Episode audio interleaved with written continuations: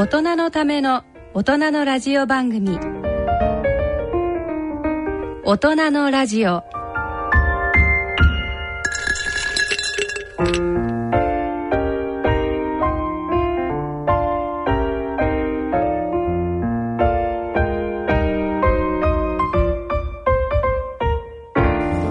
皆様ご機嫌いかがでいらっしゃいますか？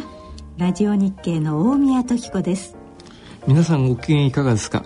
奈良正治です。大人のラジオ第4土曜日のこの時間は予防医学をテーマにお送りしております。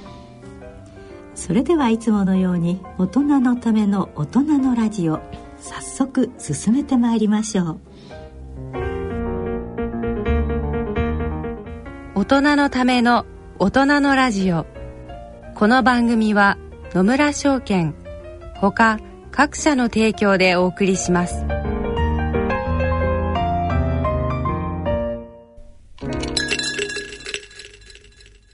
野村。第二の人生に必要なのはお金だけじゃないから。ゆったりとした旅を楽しみたい。健康はもちろん若々しさもまだまだ保ちたい。住まいをもっと快適にしたり相続のこととかもしもの時のことも考えておきたい。セカンドライフのために知りたいことってたくさんありますよね。あなたのハッピーなセカンドライフのために。野村証券の本支店ではさまざまなスペシャリストを講師にお招きして野村のハッピーライフセミナーを開催しています。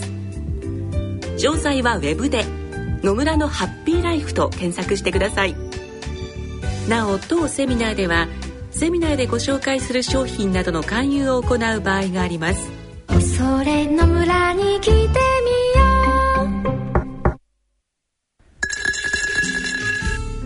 大人のための大人のラジオ。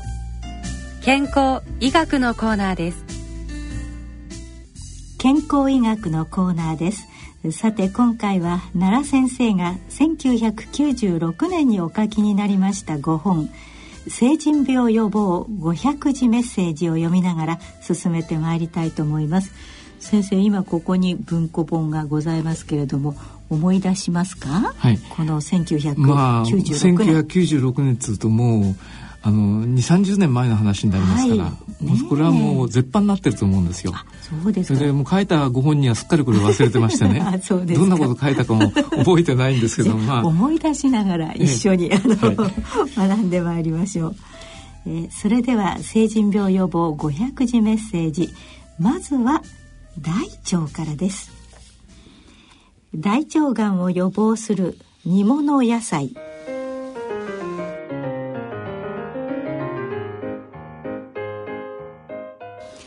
これまでの日本人は野菜といえば大根人参ごぼう山芋さつまいもといったいわゆる根野菜を多く摂ってきました。根野菜根菜類ですね。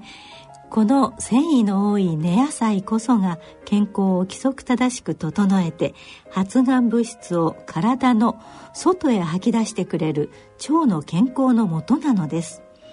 繊維の多い芋類はおならの原料でもありますがおならを恐れずにどんどん根野菜を食べてください。次のような興味深い統計があります。アメリカへの日本人移住者についての調査によりますと1世の方に胃がんが多く2世は胃がんと大腸がんが半々3世になると大腸がんが圧倒的に多くなっています。この調査結果からある学者は日常の食生活の中で根野菜の摂取量が減るにつれて大腸がんの発生率が増えていると断言しています。もちろん葉野菜葉物野菜ですね。葉野菜を食べることも大切ですが根野菜もどうぞお忘れなく食べるよう心がけてほしいものです。ついでに申し上げておきますがサラダで食べる生野菜つまり葉野菜の場合一見量がありそうに思われますが煮物野菜に比べ実際の量は案外少ないもののようです。それに引き換え大根人参里芋ごぼうなどの煮物をたっぷり食べてこられたご年配の方の食生活は大腸がんを防ぐための理にかなっていると言えましょう。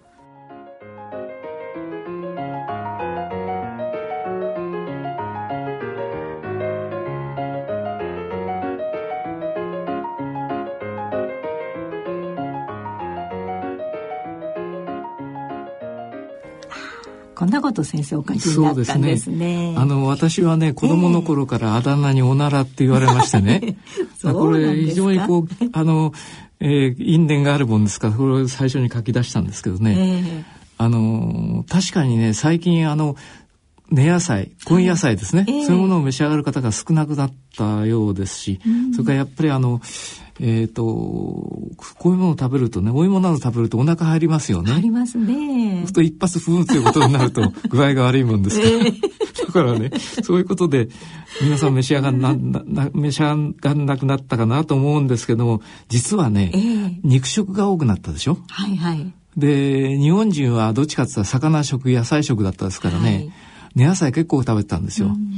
あの、代表的なあの、日本のおかずときんぴらごぼうがありましたね。ありましたね。それから何かつうと大根おろしでしょ大根おろし、ね、はい。だからそういうことでね、結構わら私は子供の頃から食べたし、おやつとさつまいもですよね。そうですね、はい、だからもうそういうことでね、あの、根野菜っていうのは繊維がいっぱい詰まってるんですね。そうです実はね、私の、あの、えー、孫もね、ええ、昨日実は一緒に食事に行こうって言ったんですよ。え、孫に連れられて。はい、で、どこ行くかっつったらね、やっぱりね、あのー、お肉屋さん行った、行ったわけですね。ハンバーグとか、ね、それで、はい、ハンバーグとかね、それ中華料理の方は肉を食べに行こうって言ったんですね。はい。だから、うちの孫がね、その、お通じが便秘してしょうがないって嫁さんが言うわけですよ。いろいろ聞いてみたらね、根野菜を食べるのが少ないんですね。で、どうも聞いてみるとね、野菜も食べないってぼやくんですけどね、あ奈良県の、あの、孫だからね、ねもっとお芋食べろって言って大笑いしたんですけどね。確かにあの、今の子供ってあんまりその、根野菜食べませんよね。根野菜っていうかね。ねはい。だから根野菜っていうのはあの、繊維がびっちり詰まってるわけですからね。はい、はい、ねだから、もっと食べたらいい、ね、食べた方がいいと思うんですよね。うん、まあ、あの、電車の中で一発やったってそんな聞こえしませんからね。十分召し上がっていいんじゃないかと思うんですよね。ねまあね、ちょっとこう手で払えば。いやいや、あの意外にね、肉食じゃないと、あの、匂わないんですね。あ、そうですか。あの、ちょっと脱線しますけどね。えーあの、スカトールとインドールっていう物質があるんですよ。それが悪臭の元なんですね。元なんですか？ええでスカトールっていうのはスカンクのおならに入ってる物質ですね。ええ、それはね、あの、昔、あの、えっ、ー、と、都市ガスが普及しだした時ね、はい、無味無臭だもんですから、大変事故が多かったんですって。ああ、わかるで、それをね、その、公募したんだそうですよ。大変な賞金をかけて。そしたら、ロッキー山脈のね、木こりがね、スカンクを一匹ぶら下げてやってきてね、それでそのスカンクを、この匂いがね、強烈だから、これをガスに混ぜたらどうだって始まったのが、ガスなんです。都市ガスの匂いはスカトールなんですね。あ、そうなんですか。はい、スカンクですか、スカンクなんですよ。臭いですよね。ただね、これも、あの、あるアメリカ人から聞いたんですけどね、あの、スカンクは結構いっぱいいるんですね、アメリカにね。で、時々ね、あの、スカンクが多いところじゃね、スカンクを跳ねちゃうことあるんですって、道路で。でも、スカンクを跳ねちゃったね、あの、車売れないんです、臭くて。そんなに臭い？が匂うんですよ。あら、はい、そう。それには、そこまでいかないけど、インドウツがあってね、えー、それは日本人も結構召し上がってる、あの、根菜類に入ってるんだそうけど、インドルの方は、えー、あの、マイルドな匂いですね。スカンクなんですよ。もう一発嗅いだらね、口も聞けなくなるそうですから。なるほどね。はい、鼻が曲がっちゃいますね。ねはい、わかりました。まあ大丈夫ですよ。電車の混んでるとこで、あの、電車や地下鉄の騒音でね、一発、ぶっ放しと聞かしませんか？まあ、そういう下品なこと話すとまた怒られますけどまあ遠慮なくあの、ねはい、野菜それからあの意外にね、うん、あの繊維の多いのはもやしなんですね。えもやしあんなひょろひょろ野菜が？もやしをいっぱい食べるんですよ。ああそうなんだ。あれお安いですしいいかもしれませんね、ね。えー、最近はあの大根とか人参って結構高価になってきましたよね。高い時もありますねどこ行ったって一番安いですからね。そうですね、はい、じゃあもやしをいっぱい食べましょう、はい。でやっぱりあの何かというとがんがね心配なんですけれども、が、はい、んとその根菜類の関係というのはどうなんですか、はい、あのまああのお通じが滞ってる人ほどがんになりやすいということを言われてる人なんですね。うんはい、確かにあのえっ、ー、とお通じつまりあの大便っていうのはねもう完全にその栄養を絞り取ったカスでしょ、うん、だからそこにいろいろあの危ないものも入ってるわけですね。で、それをきちんきちんと出してりゃいいんですけどね、えー、あの、何日も溜め込んでるとね、それが悪いことするんじゃないかと。昔はね、あの、大腸がんっていうのは日本人には少なかったんです。そうですよね、えー、ところが最近増えてきてね、あの、今一番増えてるの大腸がんじゃないかと言われてるんですね。急激にね、増えてきましたね。はい、まあ、あの、便秘をする方も非常に多くなってきたし、それからもう一つ、あの、肉食というのはね、はい、まあ結構いろいろあの発がん物質を含んでるということもある。ただ、ね、お魚もね、真っ黒くにして食べるといけないということを言ってる人がいるんだけど、まあ、たまに食べるんだったらなんてことないですね。ね毎日毎日焼肉ばっかり食べてたり。ということは、はい、そういうことはあんまりおやりにならない方がいいだろうと。まあ、何しろ、ね、あの、大腸がんは非常に増えてきてるんですよ。で気をつけたいものでございます。うん、じゃあ腸から上で今度は胃胃に参りたいと思います。胃がんもね日本人には多いようです。は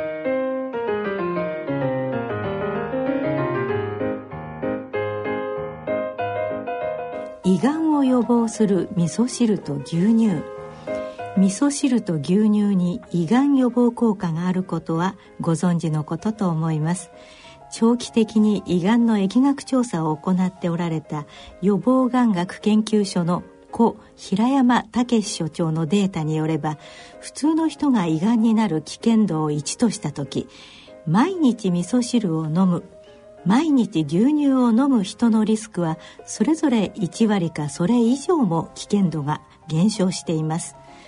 ただし食道をやけどするような熱い味噌汁や塩辛い味噌汁を何杯もおかわりするのはかえって逆効果で食道がんのリスクを高めたり高血圧の原因になるなどマイナスになりかねません。野菜の具を多くした上品な薄味の味噌汁を毎日12杯ややぬるめで摂るようにしましょう。これに対し牛乳はほとんど問題がなく骨や関節の老化防止ストレス対策からもおすすめできます。さらに胃がん予防策の一つにでんぷん食を食べ過ぎないというものがありますがこれはよほどのご飯好きでなければそうそう気にしなくても良いと思います。また主食消費が減ったためにでんぷんの代わりに脂肪からのカロリー摂取が増えこれが大腸がんや乳がんの発生につながる危険性が出てきました。特に動物性の脂肪分の摂りすぎはがん心臓病脳卒中の危険性を高めます。くれぐれもバランスの良い食生活を心がけましょう。奈良先生はおっしゃっています。あのそこでね一番気をつけなくちゃいけないのは、せっかち食いっていうのは気をつけるってんですね。せっかち食いってのは何かというとね、はい、熱いものをあの冷まさないでどんどん食べちゃう。そうせっかちにして。いらっしゃいますね。それからまあ炊きたてのご飯がね美味しいことわかるんですけどね、やっぱりちゃんとね冷ましてよく噛んだ方がいい。うん、なる噛みますとね、温度が下がるんですよ。ですね。はい、えー、でも喉元すぎれば暑さを忘れるという有名なことわざがありますけどね、はい、実は食道以下にはね、えー、あの熱い冷たいを感じるまあ特にね暑さを感じるねセンサーがないんですね。だから飲み込んじまうとね、ね。うん、あのもう熱くないわけですよ。ところがあの、えーと、口の中の細胞よりも、はい、食道とかあの胃の細胞の方がデリケートでやらあの弱いんですね。なるほど。で皆さんねあの春巻きってありますね中中華料理の。あれ美味しいですから食べたら中に熱いねあのえっ、ー、と汁があって チチってやけどすることで口開けてみると火膨れできてることありますね。はい、でね口の中でそれやるとすぐ分かるんですけどね。飲み込んじゃうと火袋ができてて分かんないですよ。でそういうものを毎日毎日のように繰り返し繰り返しやけどしてるとねそういうやけどの刺激もその変なものを作るあのきっかけになるんじゃないかとだからお味噌汁は確かにいいんです、はい、いいんだけど熱い味噌汁をね湯気に立ってるような味噌汁を慌てて飲むことはないと思うし。それからねゆっくりあのご飯もあのきちんと噛んでね、うん、こそあの一口であの20回噛めとかね 30回噛めって先生もいらっしゃいますが私はまあそんなに噛みませんけどね冷ましてあの食べることをしてます。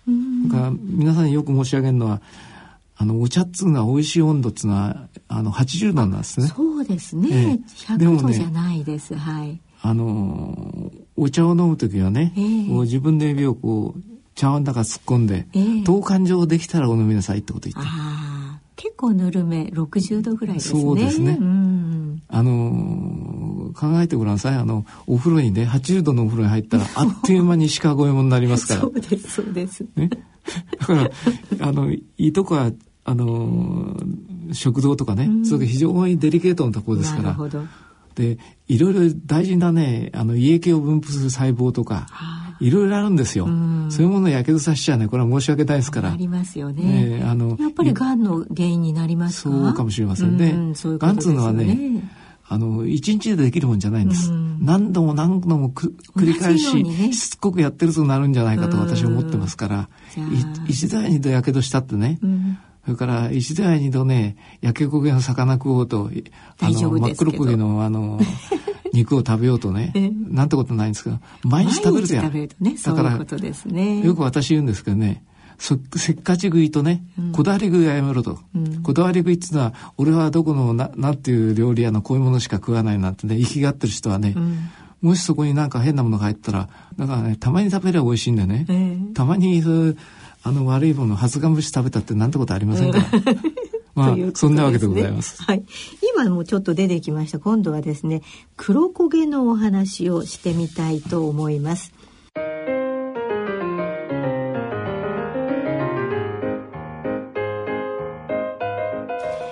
黒焦げは禁物日本人の伝統的な食生活を見ますと味噌汁せんべい梅干したらこ塩辛干物と皆塩絡みです。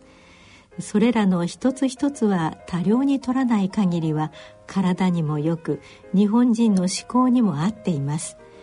問題はこれらを足し算するとつい塩分の摂りすぎになってしまうという欠点があることです。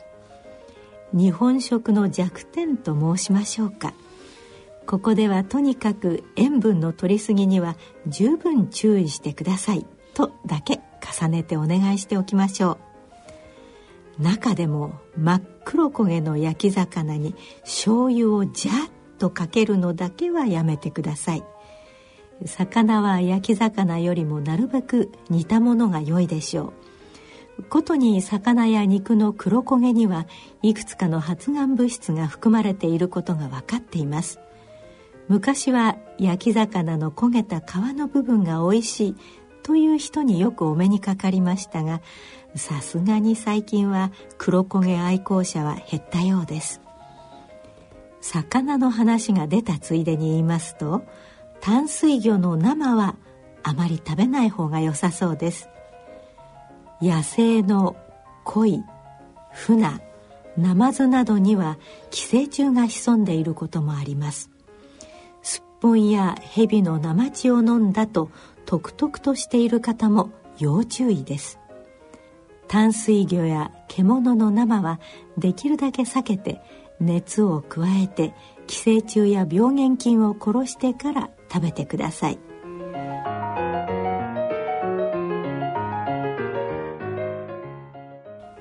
はい、あの日本人はね、えー、あの塩を多く取りすぎてるんで、うん、まあ私はそのもう50年も医者やってますけど、はい、私が医者になったばかりの時は日本人の塩の取りすぎというのはだいぶ指摘されてましたね、うん、だから血圧が高くなんだと。脳卒中が多いんだってこと言われたんですけどね、うん、確かにあのアメリカ人あるいはヨーロッパ人の塩の取り方っていうのは日本の半分ぐらいだってこと言われたんですね。それで大体どのぐらい食べてるかっつうと日本人は平均13グラムから15グラムぐらい食べた時代があるんですね。時代がね。ところがアメリカのね、ねあのえっ、ー、と厚生労働省みたいなところがね、はいはい、脂肪の取りすぎというのは決して良くないと。うん、まずあの血圧や心臓に良くない。それからあの塩ってのは大事なもんだけども取りすぎは決して良くないからあのできたらね、うん、あの食塩の摂取量を1日6グラム以下にしようという話が出た。6グラムっつったらすごく薄いんですよ。でそれをね、えー、規制しようかっつったらそういうその思考つまり味までね規制するとはしからんってことそれは潰れたんだそうです。あもう昔の話ですからはい、そのあたりどうもあのよく覚えてないんですけどね。でもそれでもねあの日本はできたらね8グラムか10グラムぐらいに抑えようと。で私が勤務してた病院が栃木県だったんですがね、はい、栃木県とは非常にあのしょっぱいものを食べてたんですね。でなんでしょっぱいものを食べてるかっつうとね、はい、あの海なし県でしょ？あ海がない、ね、海がないんですよ。はいはい、そうすると塩っていうのは非常に貴重なもんですよね。えーだから塩というのはねあの地方によってはね金と同じぐらい大事なものなんですね。であの関あの川中島の合戦でね、うん、敵対してたあの上杉謙信が武田信玄に塩を送ったってのは、ね、敵に塩を送るってのは有名な話でしょ？あれね皮肉で言うとね武田信玄早くひっくり返りやすいのにいっぱい塩を送ったんじゃないかってジョークをブラックジョークをね 言った人もいるんですけどでもいずれにしろね あの塩ってのは非常に貴重なもんなんです。塩漬けにして、ね、塩はね、い、わゆる NaCl、はい、塩化ナトリウムだけじゃなくて、えー、塩化カリウムとかそういうもの非常に大事なんですね。それ全部塩っつうんですよ。でも一番ね日本人がうんと食べた食べてるのが塩化ナトリウムなんですね。NaCl ですね。はい。ね。だから NaCl だけとたあとあの取らないで KCl とかあのマグネシウムの入ってるものを食べなさいとか言ってそれでいろいろできたのがあの、なんとかスウェットっていうあの、あなるほど健康飲料ですね。はい、よくあの、マラソンなんかの選手が脱水した時に、はい、あの、そういうスポーツ飲料。みたいなね、スポーツ飲料、ね、スポーツ飲料、あの、スポーツ飲料飲むと大変いいっていうのはそのことなんですけども、あれ何のことはないんですよ。我々が病院に入院した方が、いろいろ状態が悪い時に点滴ってやるでしょ、はいはいはい、あれはなんとか飲料と同じなんですよ。えその中にいろいろお薬入れたり、それからいろいろなものを入れてね あのもっと元気になるようにやってるわけなんですけども。であの確かにねこれから夏になりますから皆さん汗をかくでしょうけど汗を舐めてみたらしょっぱいですね。えー、そうですね。だけどあれ塩気だけじゃなくてねあの言うなら食塩だけじゃなくて、えー、あのカリウムの入ってるものとかマグネシウムの入ってるものをどんどん出しちゃうんです。だからあの皆さんスポーツ飲料っていうのを買ってお飲みになるとよろしいですね。うん、なるほどね。はい、ま、真水だと、まあ、逆にそれ薄まってしまうわけですね。そうですね。あまりね飲むとね。はいまあ、それやこれやでぜひそれから魚もね、えー、あのこの頃はそういうことあんまりないんですけど結構あの魚魚のねなんとかの踊り食いとかね。そうですね。いや考えてみればね物騒な話でね。本当ですね。あの火を加えるとばい菌と簡単に死んじゃうんですよ。だからこれもね、えー、出現すると怒られそうですけども、うん、よくあの特に生レバーを召し上がってる方があんな物騒なのないと思うんですけどね。本当ですよね。それ美味しい美味しいっておっしゃるんです美味しいかもしれないけどね。あの、ね、そこに住んでるばい菌とかね、寄生虫がね、美味しい美味しいって我々のこと食べちゃう可能性がありますから。ねそのあたりは気をつけていただきたいと思います。はい、さあ、次のメッセージです。次はですね、好きだからといって同じものばかり食べ続けると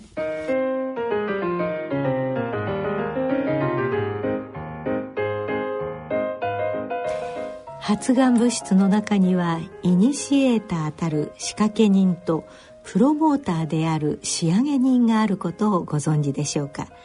タバコはその両方の性格を持っています。つまり一人二役を演じています。それだけにタバコは発がん物質の代表選手のように言われています。しかし他にも選手はたくさんいます。例えば山菜として私たちの食卓に上る生わらびもその一つです。また山菜の仲間であるフキノトウタラの芽ががんの元になるという説もあります。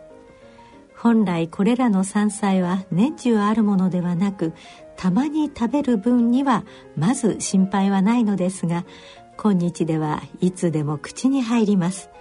どうもそれが良くないのだとも言われています。好きだからといってあまり毎日毎日一つの品を食べ続けてはいけないということが言えるでしょう。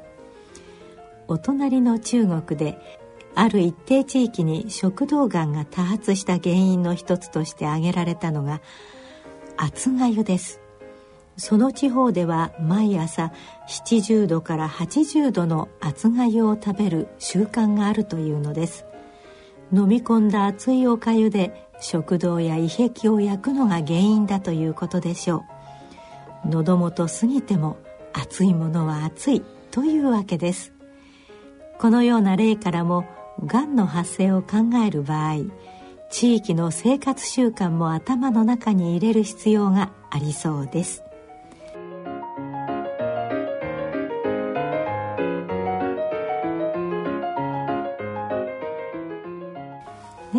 先ほどおっしゃっていただきました。ここで皆さん誤解をしていただきたくないのは、はい、タラの芽とかね、えー、それからあのフキノトウとかあの美味しいですよね。美味しい。ちょっとね食べちゃいけないっていうのは、はい、食べてもいいけどもね、えー、毎日毎日タラのは食べ食べるなってことでね。言うならさっき申し上げたこだわり食いをね、えー、だから、同じもの始終ばかり食べ始終食べ同じものばかり食べてってのはこれはあんまりよろしくないんで気をつけていただきたい。はい。であの例えばねお薬でも非常にいいお薬がありますね、はい、ただ毎日毎日その薬飲むとあのおかしくなるってこともありますね、えー、でこうタラの芽とかあのわらびとかそういうものをね、はい、非常にいいものを持ってるんですよ、うんうんうん、だけどさっき申しましたようにあのお薬と同じでね同じものを集中自然に食べると良くないので、うんうん、あのわらびがねあのがんの原因なんじゃないかって言ったのはねあるところで非常にあのうんとわらびがいっぱい生えてるとこがあったんですね、はいはい、そこで馬がうんと食べたんだそうですよ。で馬が胃がんになっちゃったって話。まああの確かめてみたわけじゃなんかわかんないんですけど、え。ー、あのプロの間にそういう話が出ましてね。わらびを馬のように食べるんじゃないよってなこと言われたことがあるんですまあわらびも美味しいですから私も結構食べてますえぐいですよね。そうですね。ねだからえぐい成分の中に入ってんのか、うん、あるいはもっと別のものが入ってんのかわかりませんけども、はい、何しろあの非常に香りの強いものとか、はい、それからなんつうかちょっとこう渋みって苦みなんかあるものはね、はい、やっぱりたまに食べるから美味しいね。そればかり食べてるとね、あの、中の馬のようになりますからね。そうですね。原因馬食じゃないけど、タラの芽を、タラの芽じゃない、ね、あの、わらびを馬食するとね、が、うんになるかもしれないということをちょっとおつみ入れといていただきたいと思います。そうですね。はい、でやっぱりあと目ですよね。目はなんか勢力がありそうで、あのつ強すぎるっていうようなこともあるのかもしれませんですね。そうですね。はい、あの何しろねそれが大きくなってあの葉っぱになったりね、それから場合によっては大木になったりするようなものを、ね、目の内あんまり食べちゃうのはね申し訳ないですよね。そうですね。ねそれからあのなんとかじゃこなんつってね、小さい魚をい。っぱい食べるのも考えてみてあれがみんな大きくねなりましたら、大変なものを食べてるわけですね。だから確かにそれね大きくなる非常にいいものを持ってるんですよその中に。だけどそれをねあんまり我々が横取りして食べるってのは良くないかもしれない。はい、だから卵を食べ過ぎると、あの、ね、体に良くないってもうそろそろ常識になってますけどね。はい、卵ってのは卵の黄身だけじゃなくてね、あの、お魚の卵もそうだし、うん、それからあの、カニやね、はい、あのカニ味噌ウニなんかもねもね食べ過ぎるというか、ね、まあそれはもう本当にねお汁一緒のように召し上がると美味しいし あの体によろしいんだと思いますけどね。ね。野村鈴木さんちも田中さんちも佐藤さんちも深堀さんちも貯蓄から非課税投資へ野村で NISA 始めた人から非課税に。野村。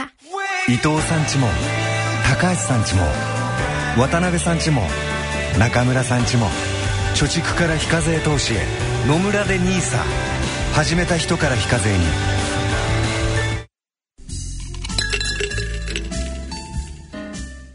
はい次のメッセージでございます。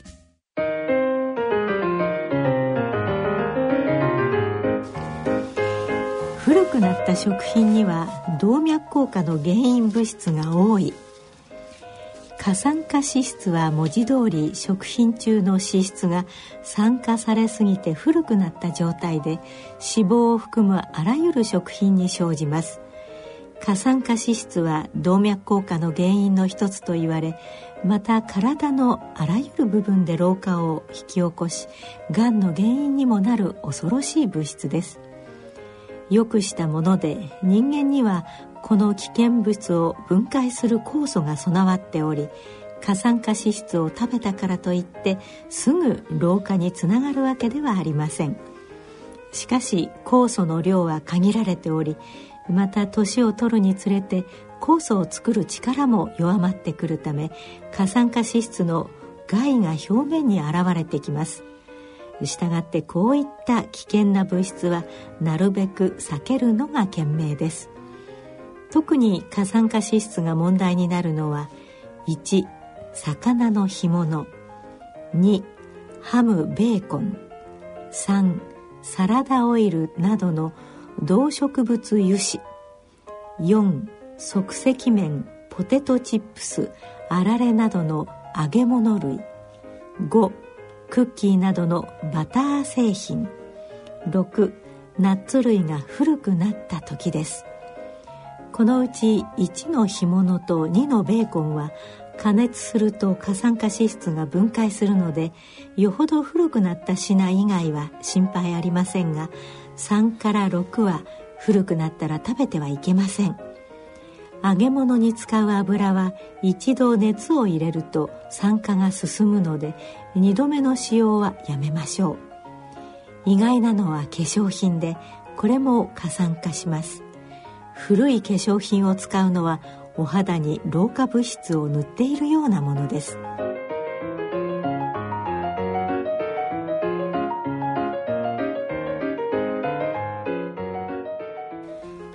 これはちょっとおっかないですね。そうですね。化粧品もったいないから。ね。僕なんかもったいないから食べちゃったって世代ですからね。そうもったいないから塗っちゃったみたいなね、だけど 時々塗るぐらいだったらなんてことないんですよ。時々食べたってなんてことないんです。ただし、毎日毎日そういうことを繰り返してやってると、もういい加減嫌だってことで、うん、あの、そういう癌のもとを作る可能性もあるかもしれないです。なるほど。まあ、過酸化、あの、水素とか過酸化窒素つってもね、それがすぐ悪いことするわけじゃなくて、毎日癖になってやってるといけないので、うん、まあ、こだわり食いとかこだわりしようってのはやめた方がいいと。そういうことですね。えーこだわることはあんまりよろしくないんで適当にあのズボラに召し上がった方がいいと思いますから。ですね、はい、はい、続いてはですねあビタミンミネラルのお話です。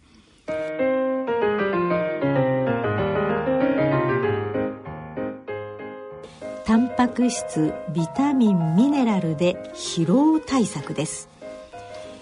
人間の体は1日や2日ならかなり無理が効くようにできていますしかし年齢にもよりますが疲労が3日以上続くと体の予備力が使い果たされいわばお釣りのない状態になってしまいます。さらに疲労がたまれば本格的な疲労が待っています。大切なのは翌日に持ち越すほど疲れないことと疲れをその日のうちに取ってしまうことです。疲労回復の決め手は十分な栄養と睡眠です。疲れたなと感じたらおやつに甘いものをとってエネルギー源にするとともに食事ではタンパク質ビタミンミネラルを増やしてください。中でもタンパク質は疲労回復に欠かせません。いつも以上に疲労すると人間の体はこれをある種の外的なストレスとして捉え体外に貯蔵されているエネルギーを動員して対抗しようとします。タンパク質の摂取はこの働きを助け予備力を高めるのに大変役立つのです。ビタミンとミネラルはそのような予備力動員システムを側面から援助してくれます。ビタミンではことに C が有効で副腎がこのシステムをスムーズに動かすために不可欠なホルモンを作り出すのを助けます。疲労回復にレモンが良いと言われるのはちゃんと理由に合っているのです。またミネラルはカルシウムがストレス耐性を高める働きをします。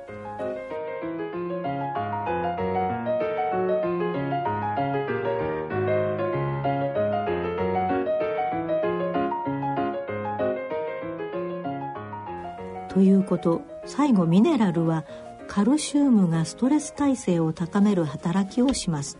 ここはちょっと難しいですね。そうですね。はい。まあミネラルっていうのは大体あのマグマグネシウムと、はいはい、あのカリウムとかいろいろそういうものがありますよね、ええ、それから亜鉛もありますね。亜鉛もね大切だそうですね、はいはいはい、あのビタミンっていうのはね、えー、ビタミンとホルモンっていうのは非常に大事なね、えー、あの触媒なんです。触媒っていうのは、えーと、と A と B がその融合するときにその触媒があるとないないじゃあのこう合体するスピードが違うんですね。えー、あのちょっと例えが良くないかもしれませんけど皆さんがあの結婚なさる時ね、うんオナコードさんってのがいるでしょ、はいはい、オナコードさんがその触媒なんですよ。オナコードさんが、あのその口を聞いてくれるだけでうまくまとまって、えー、あの結婚式まで行くわけですね。はい、だから言うならオナコードがあのビタミンでありホルモンなんですよ。でホルモンとビタミンの違いっていうのはねホルモンは自分の体で作ってるもんなんです。ああなるほどね、ね、はい。ビタミンっていうのはね外から取らなくちゃならないもんですね。食べて取るとか、いろいろなことを取るもんで、あの人間の体の中体の中できるもんじゃないんですね。なるほど。あの自分で作れないから何か食べて取らなくちゃいけない。でビタミンでね一番その非常にこう守備範囲が広いのはビタミン C って言われてるんですね。それからビタミンは ABCDEF ってずっとあるでしょそうですね。えー、いっぱいあるんですよ。えー、それからビタミン B の中にもね B1、B2、B6、B12 とか B13 あいっぱいあるんですね。すね僕はよくあのがんの予防にはね、うん、エースがあるよと。うん、エース。あのエースっていうのはねあの野球なんかでピッチャーのエースが出てきましたってでしょ、はい、A と C と E なんですね。エースですね。はいはい。英語でね、書くと。はい。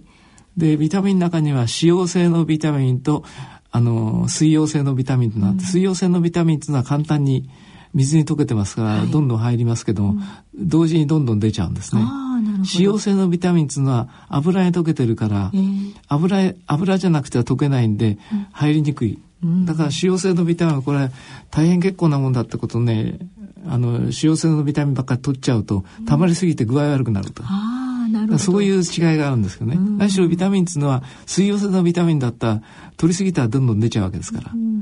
僕アメリカ行って驚いたのはね、はい、あのビタミンのそういうその今サプリメントっつうんですね。ねすねああいうものをね、もう毎日毎日でいっぱい食べてるね、あのアメリカ人がいて驚いちゃったんです。食べてるね。食べてる、食べてるんですよ。まあ、まあ冗談、あの、大げさに言うとお茶碗一杯ぐらい食べちゃうんですね。そのビタミン C だ、ビタミンなんとかだ、つって、えー、あの、本当にいっぱい食べちゃう人がいるんですよね。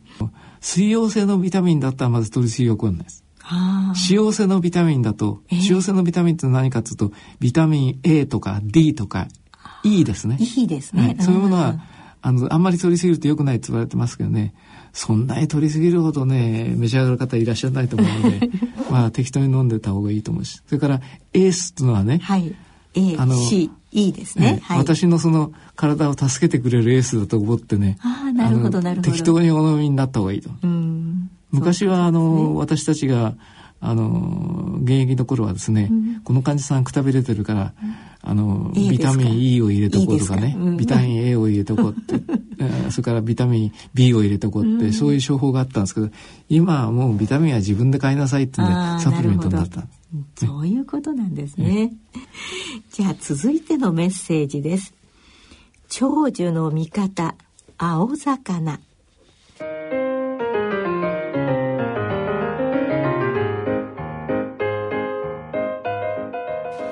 外国の学者の中に魚を食べると長生きするという説を立てた人がいます。ことにイワシが効果があるということです。それにサバサンマのように青魚を推奨しています。ところで魚は南の海に行くに従って毒を持った魚が多いようです。サンゴ礁の間を縫って泳ぐ魚は見た目には綺麗でも毒を持っているものも多いようです。綺麗なバラにはトゲがある。美人には気をつけろといったところでしょうか。その点北洋の魚はその点北洋の魚は巨大な群れをなして回遊していますから他の魚に襲われるのに備えて個々で毒を備える必要がないのかもしれません。イヌイットには心筋梗塞脳梗塞が非常に少ないと言われています。理由は彼らがオットセイの肉を常食としているからだと言います。オットセイは北洋の魚を食べています。多分タラなどタラフク食べているのでしょう。そのオットセイをよく食べるイヌイットは動脈硬化予防の作用を持つエイコサペンタエン酸 EPA を多く含む北洋の魚を間接的に多量に食べることになるわけです。そのため心筋梗塞や脳梗塞が少ないのだというのです。いずれにしても陸上にいる私たちは健康のためになるべく海のものを取りたいものです。少なくとも肉と魚を同等か四分六で魚を余計に食べるように心がけましょう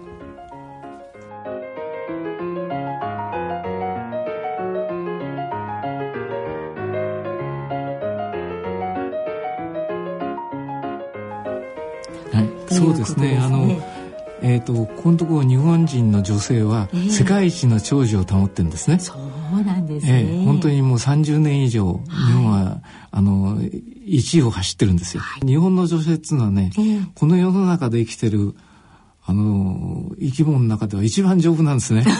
えー、山本なでしこっていうのはあのなでしこってのは非常に強いですよね。だから本当に世界一日本の女性っていうのは強いんです。でそれはなぜかっつったらね、はい、どうも魚を食べてるのが原因だったんじゃないかという。はいはい、あのー、ヨーロッパの人っていうのはね狩猟民族ですからそうです、ね、そういう肉を食べるのが主だったでしょ？はい、とか日本人っていうのはあのー、農耕民族であと漁労民族ですから、はい、やっぱりタンパク質を取るのは魚から取ったんですね。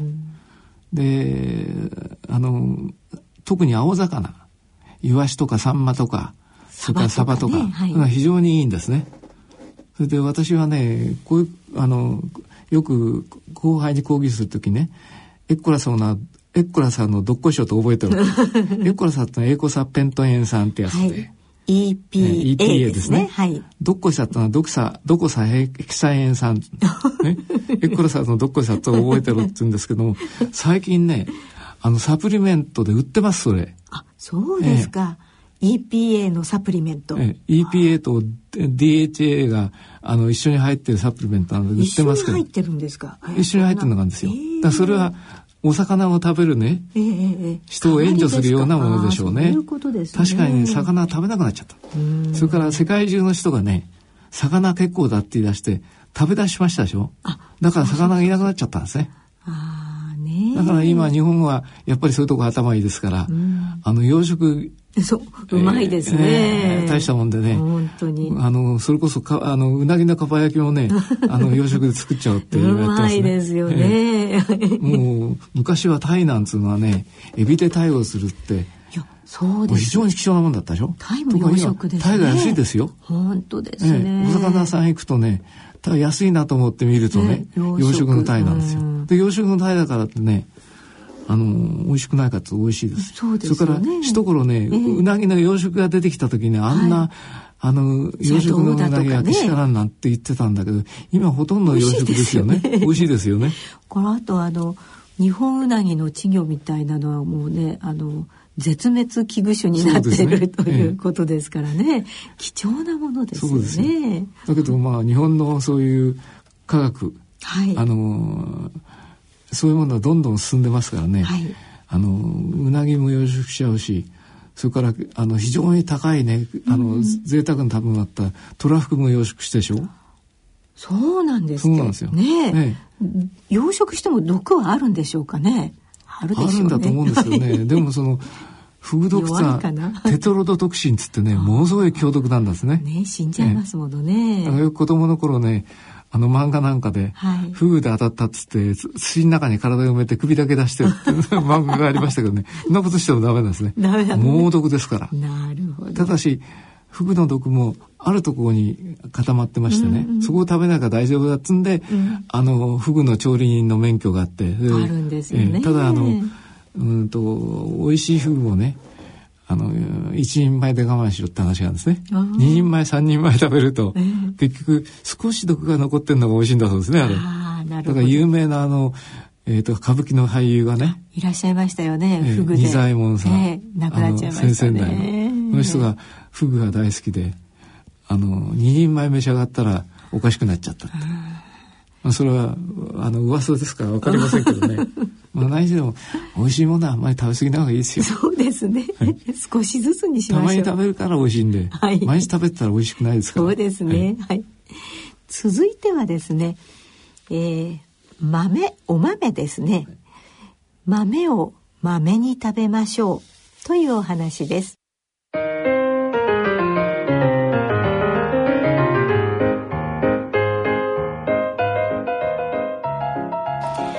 ある講演会の席上で先生が健康食品として勧める一番手は何でしょうかという質問に「それは豆です」と答えたところ会場の大部分の人たちは文字通り鳩が豆鉄砲を食らったような表情になりました。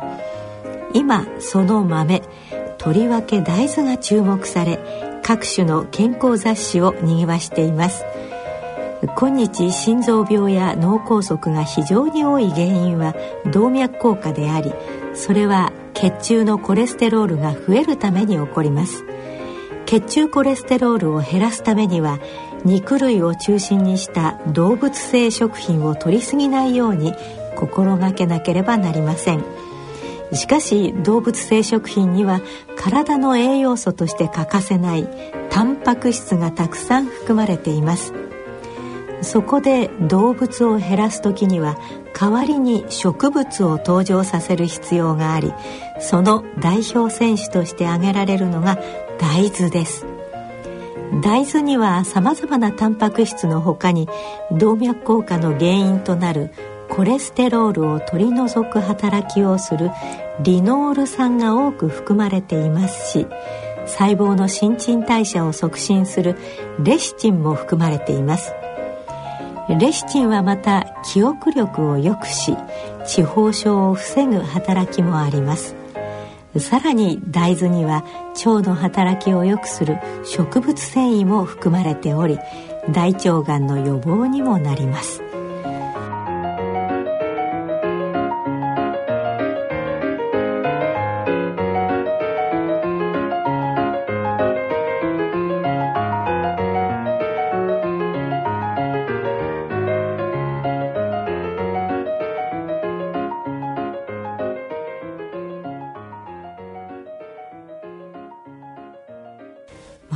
豆はいいこと尽くしですね。そうですね。はい、ただあの今いろいろ大豆のその遺伝子の問題とかなんか出てますけどね。ねでもあんまり気にすることないと思うんですよ。はい、それからね、僕がアメリカにいた時ね、ええ、あの私のことをね、奈良の都の奈良じゃないんだと、うん、こいつはフラートス。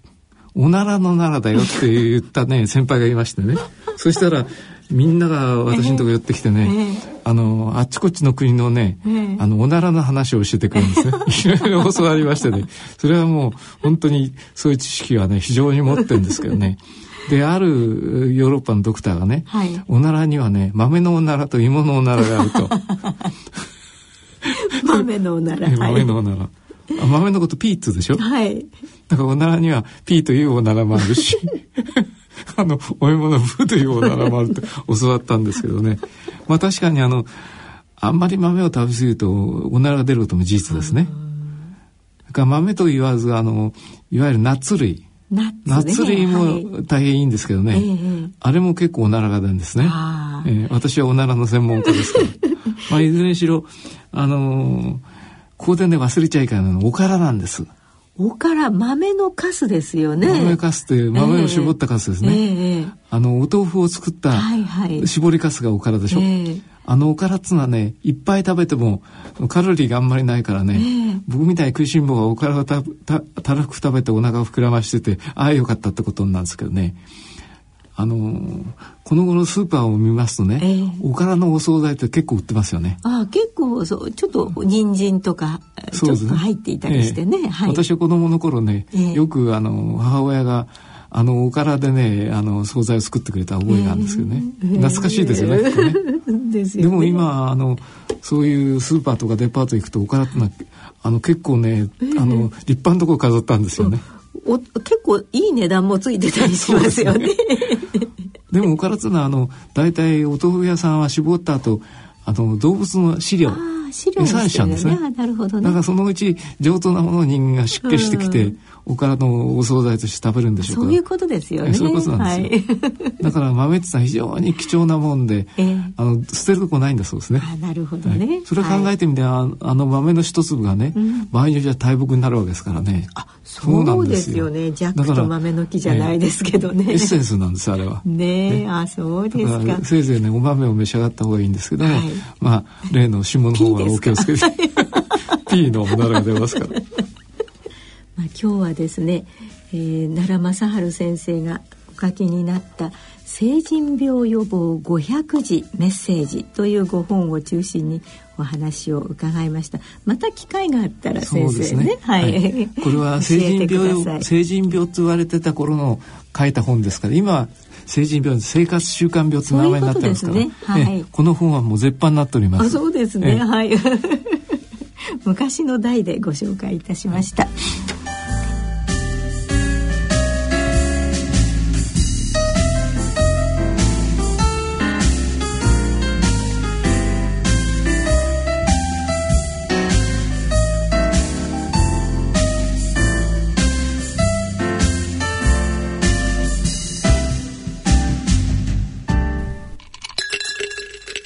村。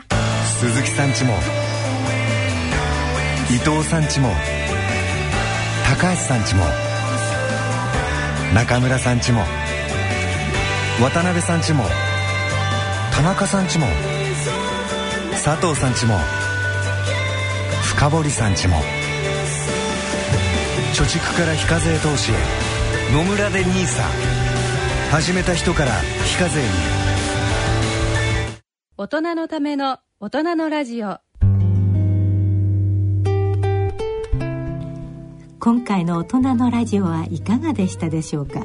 先生なかなか昔いいこと書いてらっしゃいましたね、はい。ただあの 先に申しましたようにもう30年前に書いたものですから、ね。はい、もう医薬はどんどん進んでね新しいことも出てますし、ね、私の勘違いもあるかもしれません。それから私もあの実は80過ぎましてね、だからだいぶその、えーと、抑制機能があの 落ちてきてるんで時々失言を言ったりねあの、えー、いろいろ失礼なことを言うことがあるかもしれませんけどまあおならの話に免じてどうぞお許しください。そうですね、はい、はい。さて番組では疑問質問ご意見ご感想をお待ちいたしております。宛先を申し上げます郵便の方は郵便番号105-8565 105-8565ラジオ日経大人のラジオ係まであるいはラジオ日経大人のラジオ番組ホームページからの投稿もお待ちいたしております。それではそろそろお別れのお時間となってまいりました。お相手は私大宮時子と奈良正治でお送りいたしました。次回の放送は来月7月26日の放送でございます。どうぞお楽しみに。次回の放送まで。さようなら。さようなら。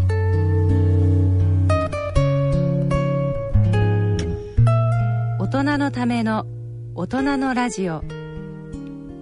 この番組は野村証券ほか各社の提供でお送りしました。